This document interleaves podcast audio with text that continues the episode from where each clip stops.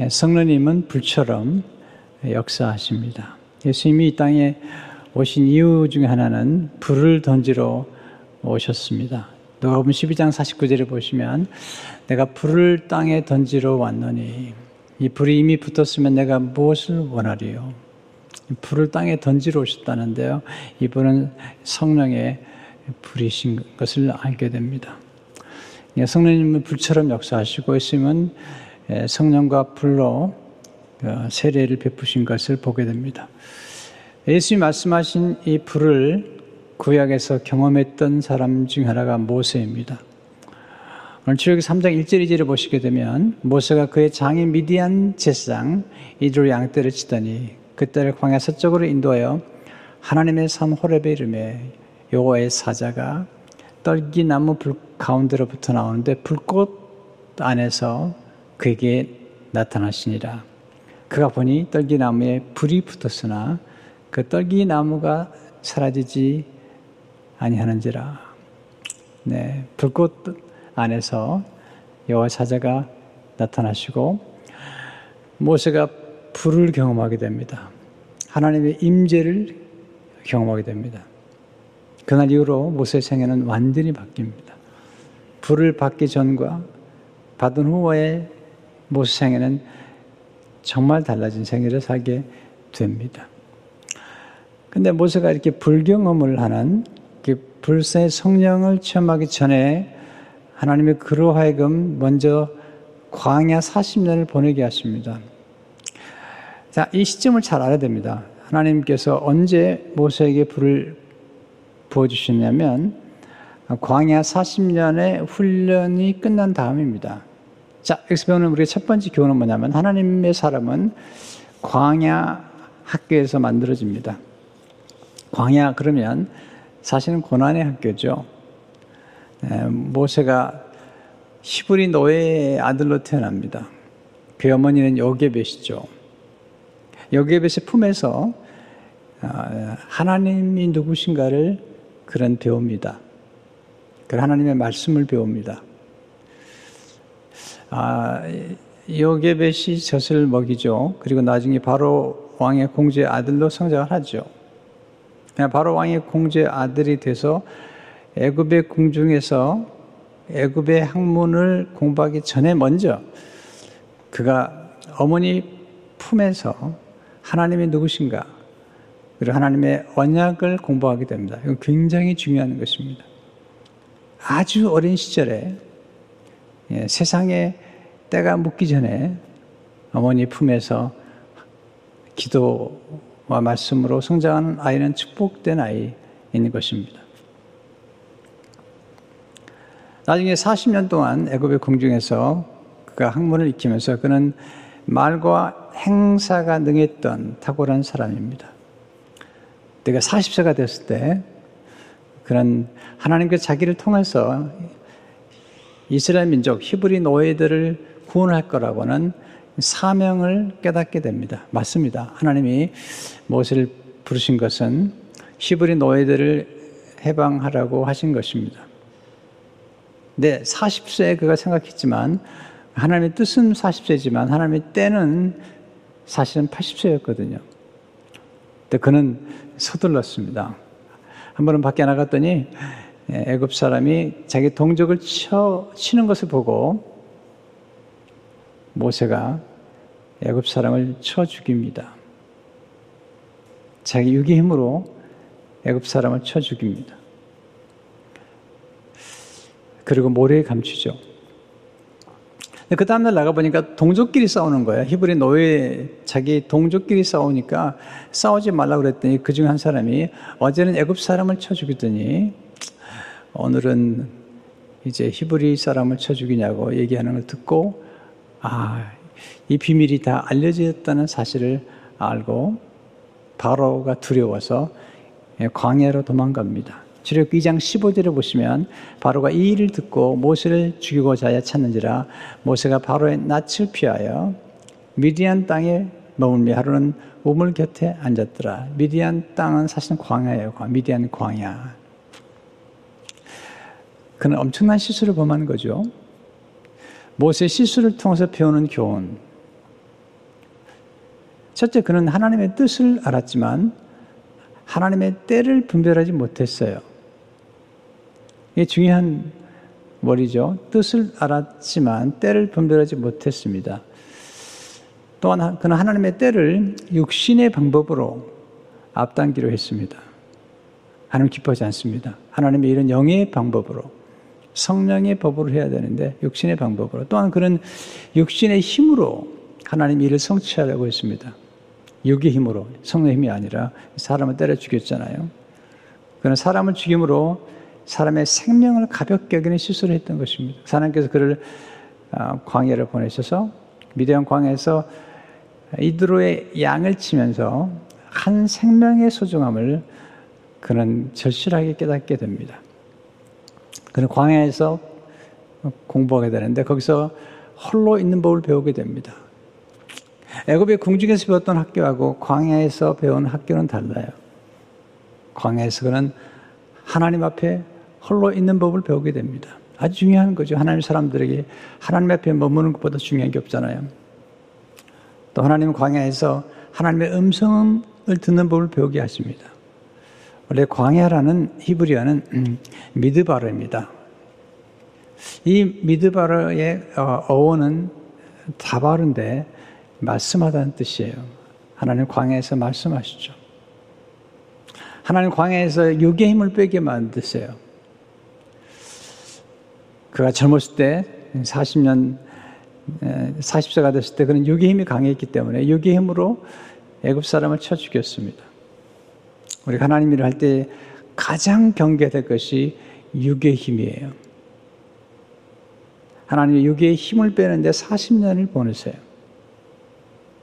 모세는 자기 힘, 자기 의지가 강했던 사람이에요. 하나님 그 의지를 꺾으시고 그의 육의 힘을 빼시는데 40년이 걸린 거죠. 하나님은 강한 자를 사용하지 않으세요. 거친 사람도 사용하지 않으세요. 허드슨 텔러가 이렇게 얘기했습니다. 우리의 힘은 약점일 뿐이다. 네, 우리 인간이 가지는 육신의 힘은 약점이라는 거죠. 우리의 진정한 힘은 하나님 그분이시다. 하나님께서 40년 동안 그를 무력하게 만드셨어요. 거기서 그런 놀라운 걸 배우게 됩니다. 하나님 광야에서 목양을 통해서 한 생명의 소중함을 깨우치십니다. 한 생명이 얼마나 소중한가. 하나님 광야에서 인기보다 더 중요한 인격을 연맞게 하십니다. 사람들이 인기를 좋아하잖아요. 근데 광야에서 그는 인격, 하나님의 닮은 성품, 특별히 온유함을, 온유함, 순종을 배우게 됩니다. 우리는 순종 잘 하지 않아요. 어, 우리가 말로 약하다 그러지만 정작 어떤 사건 앞에 부딪히면 순종을 잘 하지 않아요. 왜? 우리가 강하기 때문에 그래요. 하나님께서 모세로 하여금 예, 광야 40년 동안에 순종하는 법과 그리고 온유한 걸 가르치세요. 두 번째 하나님은 불을 경험하게 하심으로 새 사람이 되게 하십니다. 하나님 모세를 40년 기다리셨어요. 하나님 서두르지 않으세요. 하나님 우리를 쓰실 때 결정적인 데 쓰시기 위해서 우리를 훈련시키시는 거예요. 많은 일이 있지만 하나님 우리 생각 가운데 어떤 결정적인 일을 맡기시기 위해서 훈련시키시는 거거든요. 때가 찼을 때 하나님이 모세를 찾아오시죠. 출애기 3장 1절을 보시면 하나님이 찾아오시는 사건이죠. 모세가 그의 장인 미디안 제사장 이드로 양떼를 치더니 그때를 광야 서쪽으로 인도하여 하나님의 산 호렙에 이름에 2절 여호와의 사자가 떨기나무 가운데부터 나오는 불꽃 안에서 그에게 나타나시니라. 그가 보니 떨기나무에 불이 붙었으나 그 떨기나무가 사라지지 아니하는지라. 놀라운 광경이죠. 떨기나무가 불이 붙었는데 사그러지지 않은 거예요. 모세는 그 호렙산과 광야를 지나면서 수없이 40년 동안에 음, 마른 벼락 같은 게 갑자기 치면 떨기나무가 사그러지는 불이 탁 붙었다가 사그러지는 봤는데 오 그렇지 않은 것입니다. 3절 예, 모세가 이르되 내가 돌이켜 가서 이 큰 광경을 보리라 떨기나무가 어찌하여 타지 아니하는고 하니 그때에 예, 놀라운 광경을 보기 위해서 이제 가까이 갔죠. 하나님이 말씀하세요. 4절. 여호와께서 그가 보려고 돌이켜 오는 것을 보신지라. 하나님 떨기 가운데서 그를 불러이시되 모세야 모세야 하심에 그가 이르되 내가 여기 있나이다. 마치 예수님께서 교회를 핍박하는 사울을 향해서 사울아 사울아 부르신 것처럼 모세야 모세야 부르셨던 것입니다. 사실 이, 이, 이 사건은 굉장히 놀라운 사건입니다. 왜냐하면 모세가 40년 동안 지내면서 자기 이름을 잊어버릴 만큼 잊혀진 존재가 되었던 거예요. 사람이 가장 두려워하는 것이 있다면 거절 당하는 두려움이라고 그래요. 근데 거절당하는 두려움보다 더 두려운 게 있답니다. 그것은 잊혀지는 두려움이에요. 모세가 40년 동안에 사실 잊혀진 존재가 되었던 거죠. 조세푸스 역사가의 말에 하면 모세는 애국 궁중에서 40년 동안 훈련받고 그가 탁월한 리더십을 가지고 사람들이 이끌었을 때 그는 전쟁터에 나가는 곳마다 승리했다고 그래요. 한번 이디오피아 전쟁터에 돌아왔을 때 수많은 애굽 사람이 밖에 나와서 모세 이름을 부르면서 모세스 모세스 모세 이름을 부르면서 환호했다는 것입니다. 인기가 굉장히 많았던 사람이에요. 네, 바로 왕의 공주의 아들이죠. 탁월한 리더십이 있죠. 네, 그런데 40년 동안 그는 잊혀져 버린 것입니다. 네, 하나님께서 그 이름을 부르신 거죠. 모세야, 모세야. 너무 놀랍지 않으세요? 하나님 찾아오신 것입니다. 그리고 말씀하시죠, 5절에. 하나님 이르실 때 이리로 가까이 오지 말라. 내가 선 것은 거룩한 땅이니 내 발에서 신을 벗으라.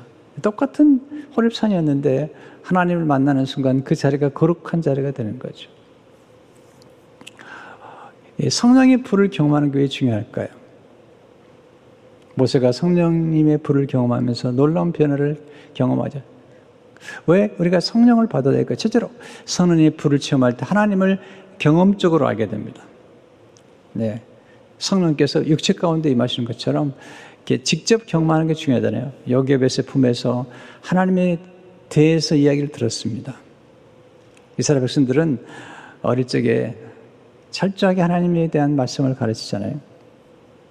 거기서 하나님이 아브라함 하나님, 이삭의 하나님, 야곱의 하나님, 그리고 야곱의 아들 요셉 그가 애굽에 와서 성공했던 얘기를 하면서 요셉의 하나님을 가르쳐 줬습니다.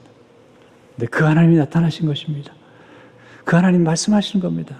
저렇게 3장 6절을 보니까 또 이르시되 나는 내 조상의 하나님이니 아브라함의 하나님, 이삭의 하나님, 야곱의 하나님이라 모세가 하나님 배웠기를 두려워요 얼굴을 가리며. 그렇죠. 하나님 만나면 두렵죠. 네. 하나님을 경험하는 것. 여러분, 하나님에 대해서 들은 것과 하나님을 직접 경험하는 게 달라요. 이런 하나님을 직접 경험하는 이런 불체험, 예, 성령 세례를 경험하는 경험이 필요해요. 달라집니다. 인생은 드라마틱하게 달라져요. 두 번째 성령님의 불을 체험할 때 사명을 새롭게 깨닫게 됩니다. 40년 전에 그런 사명을 깨달았지만 이제 성령을 받은 다음에 다시 한번 사명을 새롭게 깨닫게 됩니다. 말씀하시죠. 하나님께서 이제 내 백성을 내가 보내리라. 내가 가라. 이렇게 말씀하시는 겁니다. 우린 다 사명이 있잖아요. 근데 성령의 불을 받을 때 사명을 정말 깨닫게 되죠. 세 번째, 성령의 불을 체험할 때 하나님의 주권 아래 살게 됩니다. 하나님의 주대심. 하나님이 우리 주인이라는 거예요. 우리가 제자 훈련을 받을 때 가장 중요한 첫 번째 개념이 예수님의 주되심, 하나님의 주되심이죠. 하나님 우리 주인이라는 것입니다. 우리는 하나님의 종이라는 것입니다.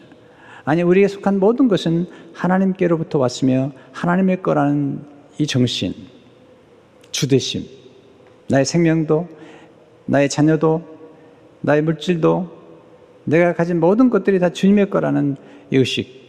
자, 이게 없으면 나머지는 되지 않습니다.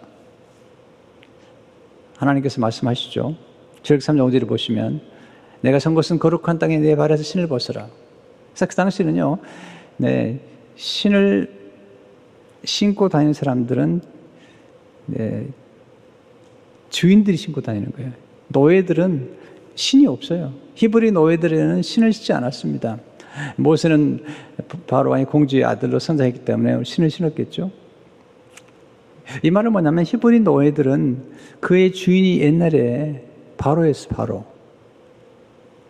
근데 모세도 바로가 주인이었던 거죠. 말씀하시는 거죠. 이제 너 주인은 바로가 아니라 하나님이라는 것입니다.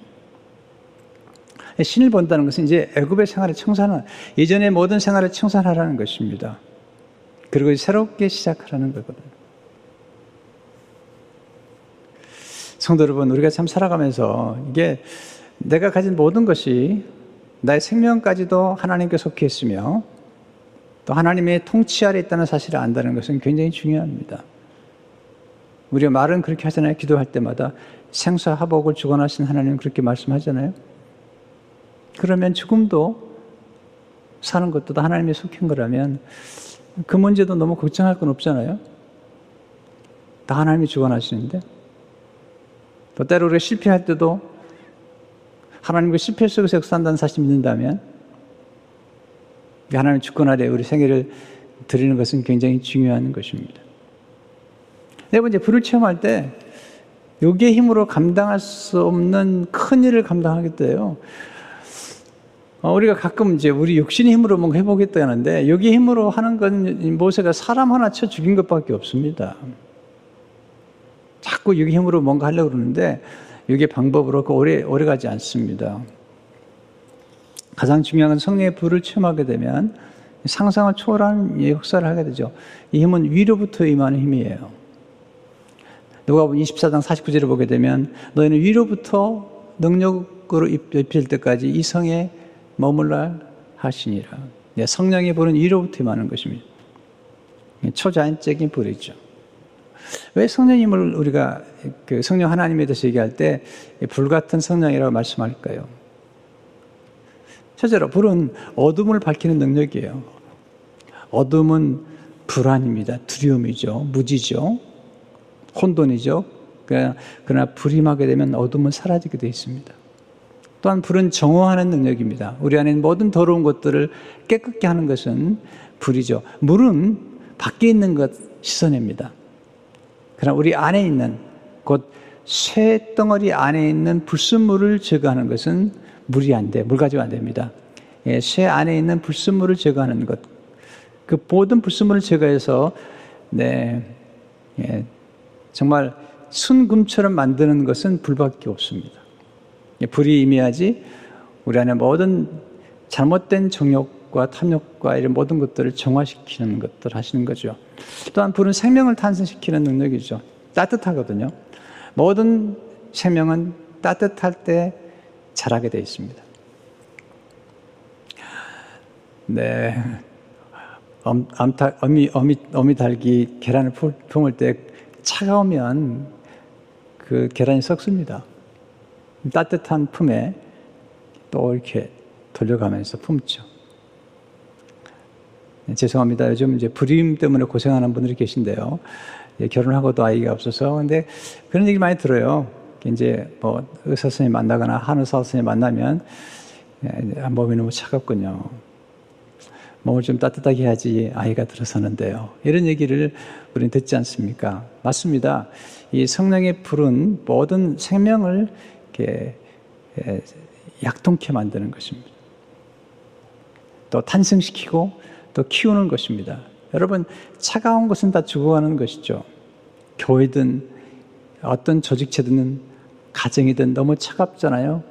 그럼 이제 죽어가는 거예요. 무덤 같은 거예요. 그러나 따뜻하고 부드러운 이런 가정과 교회는 사실은 생명이 약동하는 것을 보게 됩니다. 저는 교회 문화를 항상 따뜻한 교회라고 생각하면서 만들어가는 거죠. 불은 사랑을 불러오는 능력이죠. 네. 이 불이, 사랑의 불이 임해야지, 네, 하나님의 사랑으로 사랑할 수가 있어요. 특별히 잃어버린 영혼을 향한 사랑, 주님의 교회를 향한 사랑, 이런 사랑들은 성령의 불이 임해야 돼요. 예. 선교하는 이런 역사들은 하나님의 사랑에 불이 붙지 않으면 안 되는 거예요. 네, 육신의 사랑만 가지고 안 돼요. 하나님의 사랑의 불이 진정한 불인 거죠. 불은 영의 눈을 열어주는 거예요. 네, 하나님의 경이로움을 보게 하는 거죠. 모세가 불을 받았어요. 그러니까 이전에 똑같이 불꽃 떨기 나무인데 이제 다른 거죠. 똑같은 산이에요. 호렙 산인데 이제는 하나님의 산이 된 거예요. 왜? 눈이 열린 거죠. 여러분 성령의 도우심 받지 않고는 여러분 성경을 아무리 읽어보세요.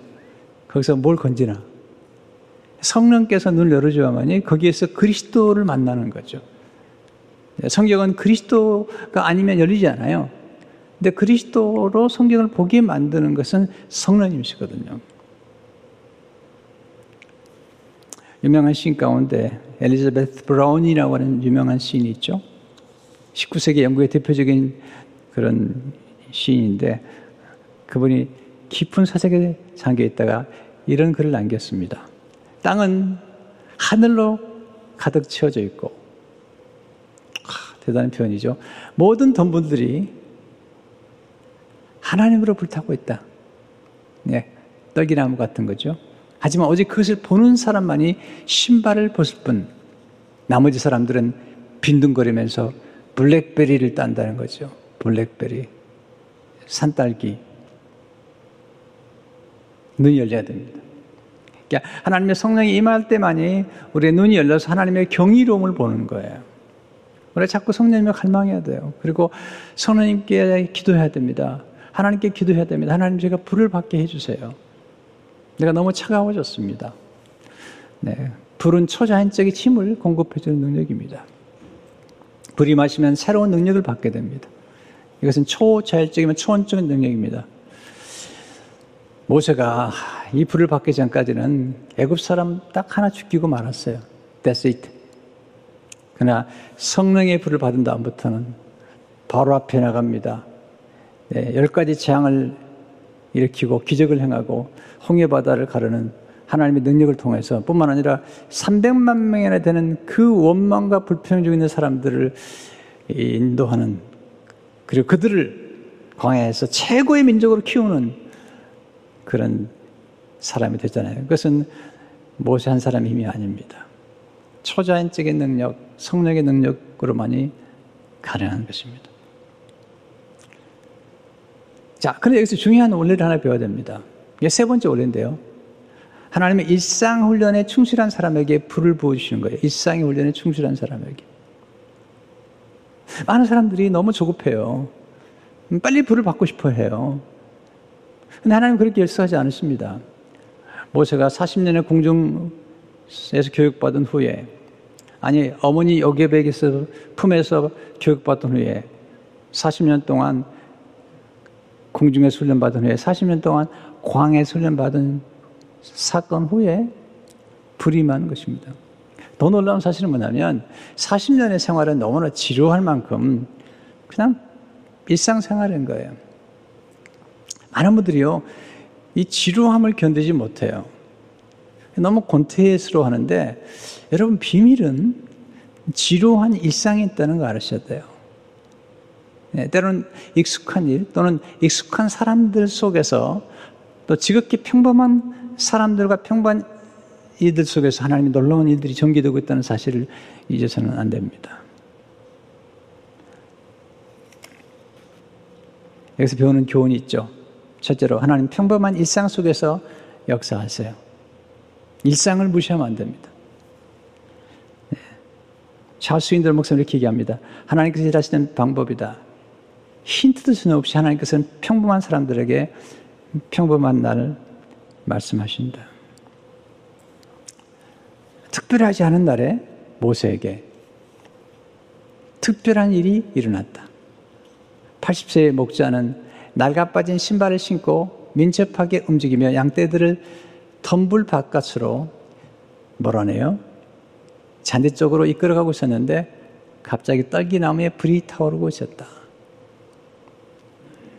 네, 우리는 평범한 일상생활을 소중히 여기는 사람들이 되어야 됩니다. 두 번째 하나님 지루한 훈련을 잘 견딘 사람을 통해 역사하십니다. 너무 속도를 빨리 내면 안 되죠. 예, 지루한 일상생활, 지속과 반복, 여기에 비밀이 있는 겁니다. 전 다윗의 생기를 많이 연구한 사람이에요. 다윗뿐만 아니라 역시 마찬가지죠. 다윗이 그는 일상의 일터에서 정말 지루할 만큼 양치는 일을 했잖아요. 아버지도 인정하지 않았거든요. 근데 양을 치면서 그는 물맷돌을 던지는 연습을 했죠. 그리고 그는 수금을 탔어요. 네, 연주자, 연주자. 여러분, 탁월한 예, 이게 물맷돌을 던지려면요, 수없이 연습을 해야 됩니다. 또 탁월한 연주를 하려면 수없이 연습을 해야 됩니다. 여러분, 다윗이 얼마나 탁월했냐면 사울 왕이 귀신이 들렸는데 네, 수금을 타니까 귀신이 떠나버린다니까요.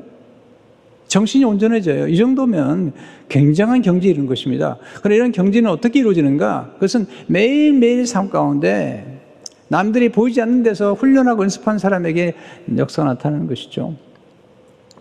그렇게 평범했던 어느 날 사무엘이 찾아와가지고 기름을 부은 거죠. 사무엘상 10절 13절을 보게 되면 사무엘이 기름 뿔병을 가져다가 그의 형제 중에서 그게 부었더니 이날 이후로 다윗이 여호와의 영에게 크게 감동되니라. 지루한 훈련. 그 속에 비밀이 있습니다. 세 번째, 하나님 일상의 훈련을 잘 받은 사람에게 불을 붙여주 비슷한 얘기 같지만요. 훈련이라는 게 중요하다는 얘기 강조해요. 제자 훈련, 교회에서 받는 거. 반복해서 받는 것. 가끔 이런 훈련을 아주 경히 여기는 분이 계세요. 아, 꼭 교육해야 되냐고 말이죠. 교회에서. 네. 여러분, 예수님의 제자들을 보십시오. 3년 동안 교육을 받잖아요. 근데 주님께서 교육받는 3년 훈련 동안에 성령의 불을 보내주신 게 아니에요. 그들이 교육이 다 끝났을 때, 3년 후 교육 끝났습니다. 마치 어떤 사람들이 눈에는 실패한 제자처럼, 예수님의 제자 훈련처럼 보여요. 왜냐하면 예수님의 십자가 앞에서 다 도망갔잖아요. 네, 그런 예수님의 제자 훈련의 마지막은 실패 훈련이었어요. 실패한 그들이 다시 일어서서 새롭게 새롭게 시작한 훈련. 이게 이제 제자 훈련의 마지막이거든요. 여러분, 제자 훈련이라는 것은 완벽한 사람을 만드는 게 아니에요. 제자 훈련은 넘어지고 쓰러졌을 때 다시 일어서는, 다시 십자가 앞에 나가는, 네, 그게 제자 훈련의 절정이에요, 절정. 그 훈련이 끝났을 때 하나님께서 성령을 제자들에게 보내주신 거예요. 여러분, 교회에서 받는 기도 훈련, 성경 암송, 성경 묵상, 성경 통독, 또 1대1, 또 아카데미, 또 성경 뭐 이런 것들의 훈련을 여러분 간과하시면 안 됩니다. 그리고 여러분 탁월한 지도자가 되려면 일평생, 일평생 훈련을 받으셔야 돼요. 제가 연구해 봤거든요. 탁월한 지도자들은요, lifelong learner입니다. 네. 모세를 보세요. 하나님께서 80년 동안 훈련시키잖아요.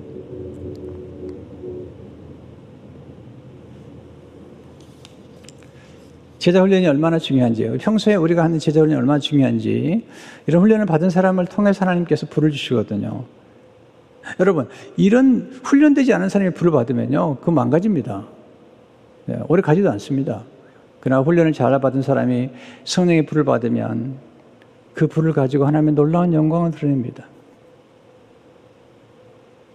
아, 저는 이제 책을 통해서 하나님 많이 역사하세요. 제가 책을 쓰는 사람이어서 그런지 모르지만 제가 이렇게 성경을 묵상하고 설교를 준비하다가 가끔은 좀 시간을 내가지고 제 소재를 이렇게 한번 돌아봅니다.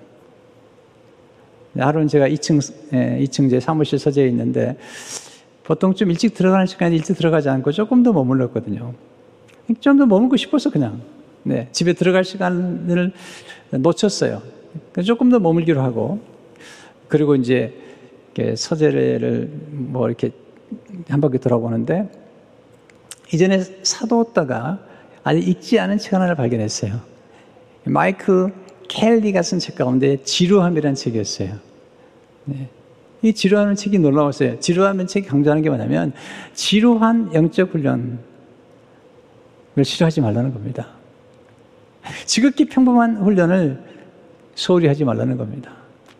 왜냐하면 그 훈련이 준비된 사람에게 하나님 역사하신다는 거죠. 그러면서 제자 훈련을 돛담배를 만드는 것에 비유해요. 제자 훈련은 돛담배를 만드는 것이고 돛담배를 만든 사람에게 하나님의 바람을 보내주신다는 겁니다. 돛담배가 움직이는 바람이 필요한데 우리는 바람을 만드는 사람이 아니라는 것입니다. 우리는 돛담배를 만드는 곧 훈련을 받는 사람이라는 것이죠.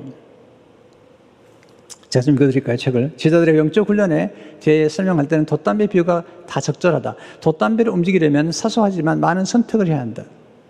많은 매듭을 묶어야 하고, 크고 작은 돛을 올려야 하고, 해도를 보면서 항로를 정해야 한다. 이런 사소한 일들을 순차적으로 한 번에 한 가지씩 해야 한다. 물론 힘든 작업이다. 사실 이들 중에서 어느 것 하나도 돛담배를 움직일 수 있는 것은 없다. 돛담배는 바람에 의해 움직인다. 우리는 단지 바람을 잘 탈 수 있도록 준비만 하면 된다. 맞죠? 모세는 돛담배를 준비한 거죠.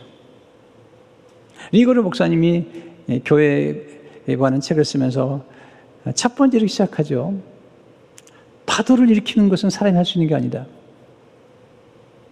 파도는 하나님만 일으켜 주신다. 그러나 파도가 왔을 때 파도를 타도록 준비하는 것은 우리가 해야 된다는 우리가. 왜 교육이 그렇게 중요한 것입니까? 여러분, 교육이 정말 중요한 것입니다. 요괴벳의 품에서, 어머니의 품에서 그가 들었던 하나님의 말씀, 하나님. 애국 궁중이 40년 동안에 사실은 이방 우상 신들 그 틈 안에서 살았던 모세가 40년이 지난 다음에 하나님을 기억하고 하나님의 말씀을 기억할 수 있었던 까닭은 언제나 기억하는 어머니 요괴에서 품에서 교육받은 거거든요. 그리고 애국 궁중에서 광해에서 훈련을 받았죠. 네, 돛담배를 만든 거죠. 하나님께서 바람을 불꽃 바람을 부어주신 것입니다. 여러분 계속 공부하셔야 됩니다. 계속 훈련하셔야 됩니다. 모세가 80세까지 교육 받았잖아요.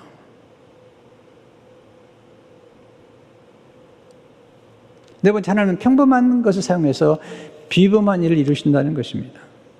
떨기나무는 평범한 나무입니다. 아니 모세는 평범한 사람이죠. 우리가 모세가 이제 나중에 이스라엘 민족을 인도가 난 다음에 우리가 보니까 모세가 위대한 인물이지만 사실은 모세도 히브리 노예의 아들이에요. 사실은 떨기나무가 평범한 나무거든요. 예수님의 제자들이 지극히 평범했어요. 다윗이 목동이었습니다. 다윗이 스스로 말하기는 뭐라고 말하냐면 자기는 벌레래요. 아니 아브라함이 하나님 앞에 나가서 스스로 고백한 고백이 뭐죠? 티끌 같은 내가 티끌이라는 거죠. 먼지라는 거예요. 그런데 하나님 선택하신 거잖아요. 저는 괴테가 남긴 말을 좋아해요. 먼지도 태양볕 침하면 빛을 발한다. 제 말 너무 좋아요. 먼지도 태양볕 침하면 빛을 발한다. 우리는 먼지잖아요. 우리는 원래 흙에서 나온 거잖아요. 그런데 태양, 하나님이 임하시면 달라지는 것입니다. 우리가 가지고 있는 재능이요. 어떨 때는 굉장히 초라해 볼지 모르지만 하나님이 쓰시면 달라집니다. 모세가 지팡이 가지고 목동, 목자 역할 하셨잖아요. 하나님이 그 지팡이를 사용하시니까 그 지팡이, 하나님의 지팡이가 돼요. 출애굽기 4장 20절을 보니까 모세가 그의 아내와 아들들을 나게 되고 애굽으로 돌아가는데 모세가 하나님의 지팡이를 손에 잡았더라. 네, 내 놀라운 메시지가 또 하나 있습니다. 하나님은 오래된 떨기 나무도 귀하게 사용하신다는 겁니다. 40번 수인들은 이렇게 얘기합니다. 하나님이 떨기나무 안에 계시는 한 어떤 오래된 떡이나무라도 타오를 수 있다. 그건 진실로 진리다. 우린 나의 핑계 많이 하잖아요. 네, 나의 핑계 많이 또는 어떤 분들은 아, 저 부족해요. 네, 네, 부족, 부족해야죠. 네, 부족한 사람을 하나님 쓰시기 때문에. 젊다고 핑계하면 안 됩니다. 다윗이 17세의 나이에 요셉은 30살에 공충해 되잖아요. 그럼 나이 많다고 핑계해서는 안 됩니다. 아브라함이 75세 부름 받았습니다. 100세에 이삭을 낳았습니다. 갈렙은 85세에 저 산지를 달라고 그렇게 외쳤잖아요. 그리고 모세는 80세에 쓰임 받았잖아요. 하나님이 불을 붙여주기만 하면 인생은 달라지는 겁니다. 우리 자녀들이 네, 교육 잘 받는 게 좋아요. 왜? 잘 훈련을 받으면 하나님께서 불을 보내줄 때가 있거든요. 내 교육을 잘 받아도 불을 못 받으면 별로 그렇게 크게 쓰임받지 못해요. 그런데 불을 받으면 달라지죠. 하나님 십자가에 불을 보내셔서 우리를 구원하셨습니다. 떨기나무가 평범하다면 나무 십자가는 더 평범해요. 아니, 나무 십자가는 더 평범한 정도가 아니라 흉측해요. 네, 흉악한 죄인들이 달리는 곳인데 하나님이 그 십자가에 불을 붙인 거예요. 거기에 예수님이 달리게 있었던 거예요. 그 불이 모든 죄를 정화시키고 죄인을 의인으로 만들고 마귀의 자녀 하나님의 자녀로 만들고 사망 아래에 있었던 사람들에게 영생을 주는 이런 놀라운 역사가 나타나는 것입니다. 하나님이 십자가를 사용하시니까 십자가에 매달려서 죽으시고 벌하신 예수님 때문에 십자가가 영광의 십자가가 된 것입니다. 지금도 하나님 그렇게 역사하신 거예요. 우리는 핑계를 많이 하잖아요. 저 배운 게 없어요. 예수님의 제자들이 배운 게 있나요? 사도행 3장에 보게 되면 2장 3장에 보게 되면 베드로가 설교하니까 사람 얘기하잖아요. 어, 저 학식이 없는 사람들인데. 네. 구두 수선쟁이 윌리엄 캐리. 그리고 초등학교도 겨우 나올까 말까 했던 무디. 하나님 쓰시는 거거든요. 네. 평범하기 때문에 쓰시죠. 왜냐면 하나님은 평범한 사람을 통해서 비범하게 만드는 거예요. 그래서 너무 똑똑한 사람 쓰지 않으세요. 그리고 육이 강한 사람은 하나님이 쓰시고 싶을 때는 부서뜨리죠. 힘을 빼시죠. 그래서 하나님이 사용하시는 겁니다. 우리는 티끌 같습니다. 우리가 누구냐가 중요한 게 아니라 우리 함께 하시는 하나님이 누구신가가 더 중요한 것입니다. 왜냐하면 하나님이 불만 붙여주시면 우리 인생은 달라지기 때문이죠. 성령은 불처럼 역사합니다. 네, 오순절날에 불이 맺잖아요. 근데 불이 맺는데 태우지 않는 거예요. 그 불이 에너지를 주고 세계량에 뻗어나가게 만드는 것입니다. 지금 이 코로나 이 바이러스 때문에 혼돈과 공허와 그리고 뭐 너무 힘들죠. 흑암이죠, 흑암. 어떤 면에서는요. 예측할 수 없죠. 그러나 성령께서 역사하시게 되면 이건 다 달라지는 것입니다. 성도 여러분, 아직 결론 내리지 마십시오. 아직 낙심하지 마십시오. 나이 탓하지 마십시오. 오래된 떨기나무도 하나님이 불을 붙여주시면 얼마든지 사용할 수 있는 것입니다. 문제는 성령의 불이 임하시는 게 중요한 것입니다. 우리는 갈망해야 됩니다. 아침마다 성령님 내게 오셔서 나를, 나를 도와주십시오. 제게 성령 충만을 허락해 주십시오. 내 자녀에게 예, 지극히 평범한 게 태어났을지 모르지만 하나님이 사용하시면 얼마든지 가능하잖아요. 저 같은 사람 보세요. 제가 살아있는 간증이에요. 네, 저희 저희 가족이 대단한 가족이 아니잖아요. 여러분도 아시잖아요. 근데 지극히 평범한 일상의 훈련을 꾸준히 하다 보니까 어느 날 하나님이 제 생각 가운데 돛담배에 바람을 보내주셨어요. 몰랐거든요. 아무도 보지 않는 곳에서 말씀 묵상하고 책을 읽고 아무 일도 일어나지 않았어요. 네, 진짜 아무 일도 일어나지 않았어요. 사람이 모이지도 않았어요. 저는 침체됐어요. 낙심이 되기도 했어요. 근데 어느 날, 네, 그 지루한 일상의 훈련을 거쳤던 어느 날, 하나님께서 불을 보내주시고 바람을 보내주심으로 사역하게 만드셨어요. 성도 여러분, 하나님 여러분 사랑하세요. 네. 그래서 그대로 광야로 보내시는 겁니다. 훈련받기를 기뻐하십시오. 그리고 하나님의 성령을 사모하십시오. 이런 놀란 불이 여러분의 가정에, 여러분의 사업체, 여러분 의 자녀들에게 함께 하시기를 주의 이름으로 축원합니다. 하나님 아버지 감사합니다. 오늘 말씀으로 힘을 얻게 하시며 우리에게 정말 성령님의 불이 필요합니다. 지금 흑암 가운데 있는 내일을 알 수 없는 수 없는 이때에 성령께서 오셔서 빛을 발하여 주시고 초, 초자연적인 초월적인 놀라운 역사가 나타나도록 인도해 주옵소서. 우리 자녀들에게, 우리 민족에게, 그리고 열방에 있는 모든 그리스도인들에게 이런 놀라운 성령의 부림함으로 새로운 부흥이 있도록 축복해 주옵소서. 예수 이름으로 기도하옵나이다. 아멘.